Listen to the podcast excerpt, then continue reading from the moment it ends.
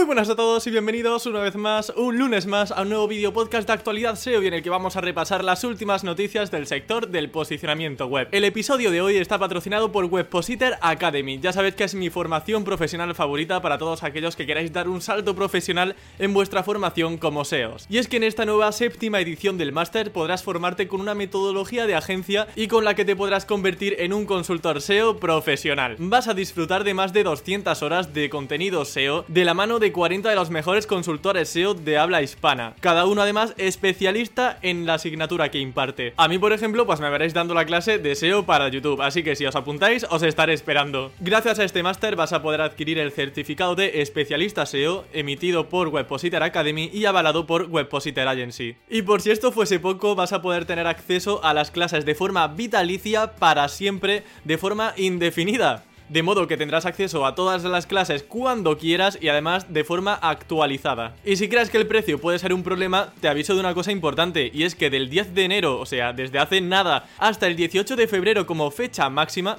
vas a poder disfrutar del mayor descuento en Webpositor Academy, que es ni más ni menos que de 500 euros. Si quieres más información sobre cuándo se imparte, cómo, eh, cuáles son los profesores, el listado completo, las asignaturas que vais a dar, pues os dejo toda la información en la descripción de este vídeo y del podcast. Y ahora sí que sí, damos comienzo a este nuevo actualidad SEO de enero, que madre mía cómo comienza el año. Preparaos y sujetaros porque aquí comienza una vez más Campamento Web.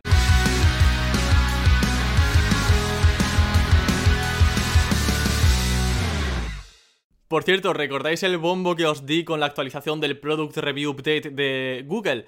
Bueno, es una actualización que afecta a nichos de afiliados para que los resultados de búsqueda dejen de tener basura y que de este modo pues que sean comparativas entre productos reales, que tengan imágenes originales, vídeos, eh, unboxings, que se demuestre que el usuario ha probado el producto y que no te lo recomienda porque tiene 5 estrellitas en Amazon, ¿vale? Todo eso, con ese objetivo nació el Product Review Update. ¿Qué pasa? Pues que claro, cuando salió eso, todo el mundo decía, ¡ay, el Product Review Update, el Product Review Update, vamos a morir todos! Y bueno, todos no hemos muerto, han muerto los ingleses, concretamente.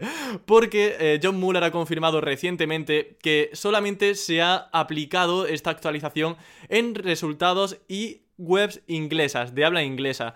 Eh, yo entiendo esto porque al fin y al cabo tened en cuenta que para saber si hemos probado el producto, si, si hay una persona dando su opinión para eso hace falta conocer el contexto, la semántica, cómo se escribe un contenido, expresiones como yo creo, yo opino, eh, por un lado tenemos esto, por otro lado tenemos esto. Si Google detecta ese tipo de expresiones a nivel semántico, va a entender que estamos dando opiniones, que estamos comparando un producto con respecto a otro, que no es una, un, un mero listado de especificaciones, sino que realmente hablamos de una comparativa. Esto hace una cosa, esto otro es mejor en lo siguiente. Entonces, a nivel semántico es más complejo, el español, pues por supuesto, es difícil de entender nosotros porque hemos nacido aquí, que, pero que si no, es muy difícil de aprender.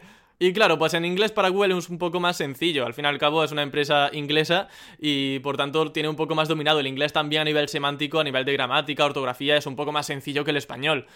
Y entonces, pues eso, John Muller ha dicho que esta actualización ahora mismo solo se ha aplicado a sitios y a resultados orgánicos a nivel inglés, pero que seguramente, que normalmente cuando hacen una actualización no es solamente pensando en un, idioma, quieren una actualización para que sea a nivel global, a nivel mundial.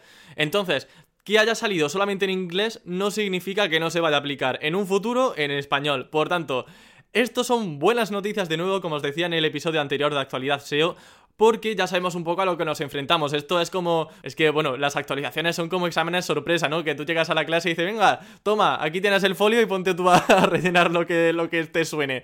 En este caso vamos ya preparados, sabemos a lo que nos enfrentamos, al examen que nos va a poner Google en este sentido con respecto a nichos de afiliados. E insisto, yo di mucho la tabarra porque quiero que tengamos nuestras webs súper bien. Yo quiero que los que veáis estos contenidos de campamento web, que tengáis las mejores webs del mundo. Entonces os quiero informar de todo. Pero claro, ahora salta John Muller aunque todavía no se ha aplicado a español, pues ya está, pues a esperar un poquito.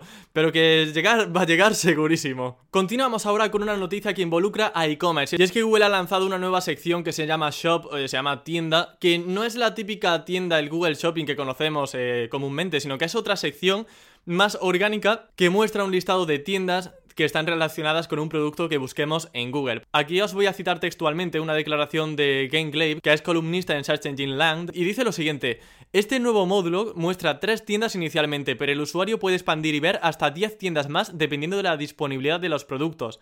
El orden de aparición de estas tiendas se ajusta según su posicionamiento orgánico.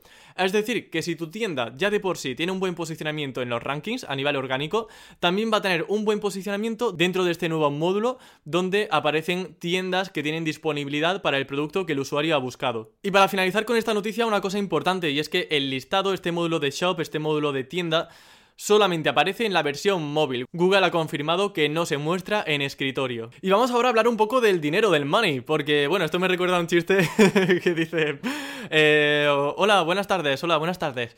Vengo a buscar trabajo y dice, ¿le interesa dejar dinero? Y dice, dejar dinero, ¿no? Yo lo que vengo es a buscar trabajo. bueno, pues quitando este chiste malo, continuamos con la siguiente noticia que es de Google AdSense, ¿vale? Y lo he conocido gracias a Bruno Ramos. Em, dice lo siguiente, es que Google AdSense eh, prueba anuncios nuevos, un banner a cada lado de la web que sigue el scroll del usuario. Es decir, esto es como tener dos banners a los lados, un banner fijo que te va siguiendo conforme tú lees una noticia y te va a aparecer un banner vertical a la izquierda y otro banner vertical a la derecha. Es como tener, no sé, como jugar a esto, no sé ni cómo se llama el juego, pero bueno, de pequeño yo sé que había un juego que son como dos barras, ¿no? Y tenías que pasarle la pelota de uno a otro y iba, rebotando en la pared y tenías que ver un poco eh, para meter gol, digamos, en la otra pantalla. Bueno, yo me entiendo. Sobre esta nueva prueba de Google AdSense en anuncios automáticos, os quería decir que Servando Silva, al que además traje hace relativamente poco para hablar sobre tráfico de pago, menciona que este tipo de formatos de anuncios es uno de los que mejor funcionan en las plataformas que él usa más para monetizar sus webs. Así que es probable que este nuevo formato nos ayude a tener más ingresos en Google AdSense. Y si tienes curiosidad por saber qué redes publicitarias le han servido más a Servando para ganar dinero con sus webs informativas, que ya os digo que Servando es un auténtico crack del tema, él menciona dos principalmente y son Mediavine, o sea, Mediavine y ADTH Rive o AdRive, si queremos decirlo bien, pero como sé que no vamos a entender nada, yo lo voy deletreando. Eh, de todas formas, también avisa que es difícil que os acepten la página web. Eh, no si ya en AdSense es difícil, dice que en estas puede ser incluso más complicado. Yo igualmente os animo a probar suerte y que veáis si realmente os aceptan la web o no. Muchas veces van más por tráfico que por calidad. O sea, hay una parte de verificar que el contenido es de calidad, que el contenido de la web es buena, pero hay plataformas como Ezoic donde ponen mucho hincapié en las visitas mensuales que tiene. Y por ejemplo, creo que era un mínimo de 30.000 búsquedas, eh, perdón, 30.000 visitas mensuales, si no llegas a ese límite no te aceptan la página web. Bueno, pues tenemos que ser conscientes de esto y que cuanto más tráfico, más opciones tendremos de poder ingresar en estas plataformas siempre que tengamos un contenido bastante decente. Y pasamos de monetización a Discover. Hay muchos usuarios cada vez más que han reportado un nuevo diseño y una nueva cajita, todo el rato están metiendo cajitas, módulos como veis en Google, una nueva cajita por encima de los títulos que aparecen de Discover. Hay usuarios que no les salen primero las noticias, sino una serie, un listado de keywords, de consultas, de cosas que son tendencia, que la gente ha buscado mucho. Por ejemplo, pues COVID-19, o muere no sé quién, o la fiesta de no sé cuánto, o lotería Navidad hace poco. ¿Qué sucede aquí? Pues que realmente es un recurso muy bueno, yo creo, para los webmasters para encontrar nuevas keywords que son del momento, que son de última hora, que, la gente se está planteando ahora mismo. La única mala noticia, como digo, es que los casos que se han visto son puntuales, cada vez son mayores, pero a mí, por ejemplo, todavía no me ha salido y en Twitter he visto algunos debates de gente donde sí que le ha salido, otra gente a la que no, y además están variando mucho el diseño. Llevan desde diciembre variando el diseño de esta cajita de tendencias y de consultas que hace mucho la gente. Em, yo espero, pues que en enero o como siempre, yo siempre espero que las cosas salgan más eh, antes que tarde, sobre todo si no hablamos de actualizaciones de Google, que son en ese caso como si nunca llegan.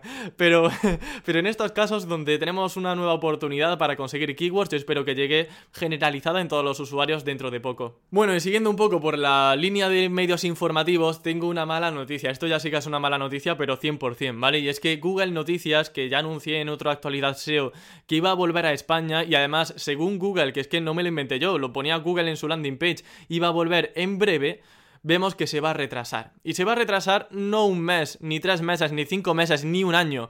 Podría retrasarse un año y medio. Un año y medio sin ver Google Noticias en España de nuevo. Eso quiere decir que hasta 2023 puede que no veamos este nuevo Google Noticias en España. Son muy malas noticias, sobre todo para medios informativos, medios de comunicación. Yo tenía muchísimas ganas de probar. No sé si me iba a dar mucho tráfico, si iba a ser una gran alternativa frente a Discover que ya tenemos, eh, o frente a los carruseles de noticias. Pero tenía curiosidad, tenía ganas de ver lo que pasaba, cómo iba a ser la plataforma y quería informaros de todo eso. Y vamos a tener que esperar al menos por el momento hasta 2023 parece, porque el Ministerio de Cultura de España eh, ha dicho esto, que la ley IZ se puede retrasar año y medio y esto podría acarrear que para que esté vigente al 100% ya operativo con las webs disponibles y operativas para aparecer, eh, que no suceda hasta 2023, como os digo. Pero bueno, vamos a quitarnos de malas noticias, que yo quiero que, hombre, que empecemos el año con alegría, con optimismo. Y os voy a enseñar una herramienta guapísima, además es totalmente gratuita, que se llama Clarity. Clarity es una herramienta de Microsoft, de Microsoft, para traquear y monitorizar a tus usuarios en tiempo real dentro de tu página web. Suena un poco a hacker, a, bueno, pues Black Hat SEO, no sé qué, ¿no? Un poco hacer la trampa, vamos a espiar a los usuarios, pero es algo que realmente se hace mucho. Lo que vamos a conseguir con Clarity es espiar, bueno, está muy fea esa palabra, pero vamos a poder registrar la actividad del ratón de los usuarios y vamos a poder ver por dónde pasan el ratón, eh, cuánto hacen scroll, dónde pinchan, cuánto tiempo se quedan dentro de una URL para pasar a la otra. Como os digo, la herramienta es gratuita y no es esto de que es gratis y luego al mes siguiente te cobran 10 euros, luego te cobran 50, luego 100, luego tienes que embargar tu casa. Que no, que no, que esto es gratis al 100%. Y no solo ahora, sino que también dicen que va a ser gratis para siempre. Esto es algo increíble. Yo cuando lo leí dije, esto va a la actualidad SEO de enero seguro, porque no hay nada que nos guste más que lo gratis. Así que aquí tenéis esta herramienta que además pinta súper bien para poder hacer evaluaciones sobre usabilidad y conversión dentro de tu página web. Vamos con un pequeño truquito a nivel SEO. Yo sé que, bueno, os gustan mucho los trucos, a mí también, y Google tiene una guía a nivel de enlaces eh, donde nos dice cómo tenemos que hacer esos enlaces. Y bueno, hay una cosa que yo he repetido ya no sé cuántas veces, millones de veces, eh, en entrevistas y en actualidad SEO, que es que los enlaces, sobre todo si son internos, tienen que ser descriptivos, tienen que ser contextuales, tienen que tener la palabra clave. A mí no me vale que un enlace interno, por ejemplo, tenga un leer más, un clic aquí, un eh, más información, porque ahí no le estamos dando al usuario ninguna clave sobre de lo que va el artículo al que enlazas, hacia la URL a la que enlazas. Entonces, esto lo dice ya Google directamente en esa guía que tiene de enlaces. No lo digo yo, es que lo dice Google. Y otras cosas que son además las que ya os quería comentar un poco de novedad, ¿vale? Son tres cosas que hay que tener en cuenta para que un enlace a nivel visual cumpla con las recomendaciones que hace Google a nivel de estilos para un enlace. Y son las siguientes tres recomendaciones. La primera, dicen que es recomendable que el color del enlace sea distinto al del texto normal de la página. Por ejemplo, si tu web muestra información con un texto que siempre es en negro, ¿vale? Tienes un fondo blanco y el texto en negro, lo típico, pues que el enlace se resalte, contraste con otro color, por ejemplo el color azul. Muchas webs se quedan solo con esto, que el enlace sea de un color distinto al contenido principal. Pero no se queda la cosa aquí, hay dos recomendaciones más que debemos seguir. La segunda es que el texto con enlace tiene que tener subrayado, porque mucha gente escanea en formato vertical y cuando ve que hay un subrayado, que es al final una línea horizontal, es como que le rompe ese escaneo y le llama mucho la atención y dicen, mira, pues aquí hay un enlace. Y esto le gusta a Google porque dice que hay mucha gente que escanea viendo simplemente los enlaces que hay en el artículo. Entonces le gusta mucho que tú resaltes lo máximo posible esos enlaces. Entonces, yo lo que he hecho en mis webs ha sido básicamente eso, dentro del contenido principal, resaltar todos los enlaces con subrayado y con otro color. Y no solamente eso, también mencionan ya como tercer consejo que los enlaces que ya se han visitado deben tener otro color distinto em, que los que no se han visitado todavía, para que así la gente, los usuarios, sepan por dónde han pasado previamente. Por ejemplo, podemos poner que cuando una persona ya haya pinchado, ya haya visitado un enlace, le salga en color morado y que cuando vuelva a verlo diga, ah, vale, yo ya entré aquí, entonces quizá no me interesa, o uy, estoy buscando dónde entré yo ayer. Pues mira, te vas a los enlaces morados y ya sabes dónde estaba ese enlace.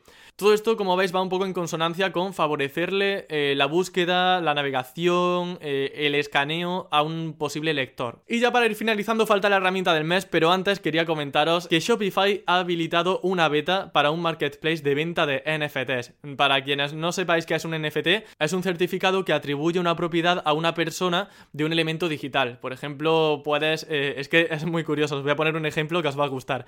La NBA, ¿vale? Incluso la liga, pero vamos a empezar con el ejemplo de la NBA, del baloncesto tiene una web de NFTs. Sí, sí, la NBA tiene una web de NFTs y ahí se pueden comprar jugadas de la NBA. Las mejores jugadas de la NBA se pueden comprar. Hay jugadas por 20 dólares, hay jugadas por 500 dólares, hay jugadas por 2.500 dólares una barbaridad. Esto es como un sistema de pujas que la gente compra la jugada, luego la pone en venta. Hay gente que por el sentimiento que, le despierta esa jugada o por el jugador que la ha realizado, la compra. Y hay cifras increíbles. Hay gente que simplemente quiere hacer negocio, que las compra y luego las vende más caras. Eh, al fin y al cabo, pues eso es como, también como un negocio. Y lo que tú consigas comprando esa jugada es que tienes un certificado que avala que ese vídeo es tuyo, es decir, que ese vídeo con la jugada es tuyo. Eh, es curioso, o sea, es curioso. Yo, sinceramente, un NFT no lo compraría para mí, pero realmente se está abriendo aquí un mercado importante en cuanto a tráfico de, no sé si serían activos digitales, yo creo que sí, pero bueno, elementos digitales, si queremos hacerlo un poco más amplio. Elementos digitales como imágenes, vídeos, etcétera, etcétera. Bueno, principalmente, de hecho, es que son imágenes y vídeos. De hecho, la liga, la liga de fútbol, también tiene una página web, un marketplace de NFTs donde tú puedes hacer tu equipo de fútbol abriendo sobres. Y cuando tú abres un sobre, pues te salen personas esto es, por ejemplo, lo que sucede en el FIFA, pero con NFTs. Tú en el FIFA abres sobres, vas creando tu, equipo, ¿vale? Algunos son mejores, otros son peores, eh, los pones de delanteros, de no sé qué, de defensas. Y en la web de la liga lo que pasa es que los sobres cuestan dinero. Y tú puedes comprar un sobre en la liga em, para que así, con un poco de suerte, te toque un buen jugador. Y tú con ese jugador ya luego haces lo que quieras. Lo pones en tu equipo, lo vendes por más dinero, lo vendes por menos dinero si, bueno, pues si te quieras arruinar. Cada uno es libre de hacer lo que quiera. Y básicamente eso. Los NFTs, mm, sobre todo cuando llegue el metaverso, aquí hay un melón importante, creo que van a ser el futuro. Sinceramente, yo creo que llegará un momento en el que no sé si superará el mundo virtual al real, pero va a empezar a equipararse. Y sinceramente creo que estaremos vivos para verlo. Eh, está avanzando todo esto demasiado rápido, ¿eh? pero bueno, ya verá, esto es otro tema aparte, aparte del SEO. A mí estos temas la verdad que me gustan mucho, me, he metido mucho en el tema de criptomonedas, que si NFTs, metaverso, porque me flipa, creo que es realmente el futuro.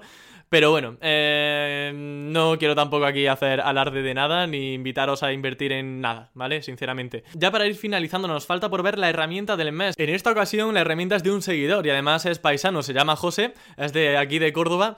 Y bueno, pues me comentaba que había desarrollado una nueva herramienta gratuita para hacer una estimación del volumen de búsqueda de palabras claves. Y la herramienta se llama Keyword Miner. Podéis encontrarla en keywordminer.com, con kwminer.com. Y ahí dentro vais a encontrar un buscador para encontrar ideas de palabras clave y otra función que es del estimador de volumen de búsqueda, donde tú puedes poner hasta 30 palabras clave, vale un listado de hasta 30 palabras clave, y al darle a excavar o a buscar, que sería el sinónimo, vas a poder ver cuánto cuánta gente busca al mes esa palabra clave. Entonces, eh, si no tenéis ninguna herramienta de pago y queréis ver un poco el volumen de búsqueda estimado de una palabra clave, esta herramienta de mi compañero José, de mi paisano José, pues os puede ser de gran ayuda para, para quienes estéis empezando en el mundillo. Y bueno, pues por mi parte nada más, espero que os haya gustado mucho este recopilatorio de actualidad SEO de enero. Recordar darle a like, suscribiros, activar la campanita. Si estáis escuchando el podcast, valorarme con 5 estrellas me haría muy feliz. Y nos vemos y escuchamos el lunes que viene con más contenido SEO para optimizar tu web al máximo. Hasta la próxima.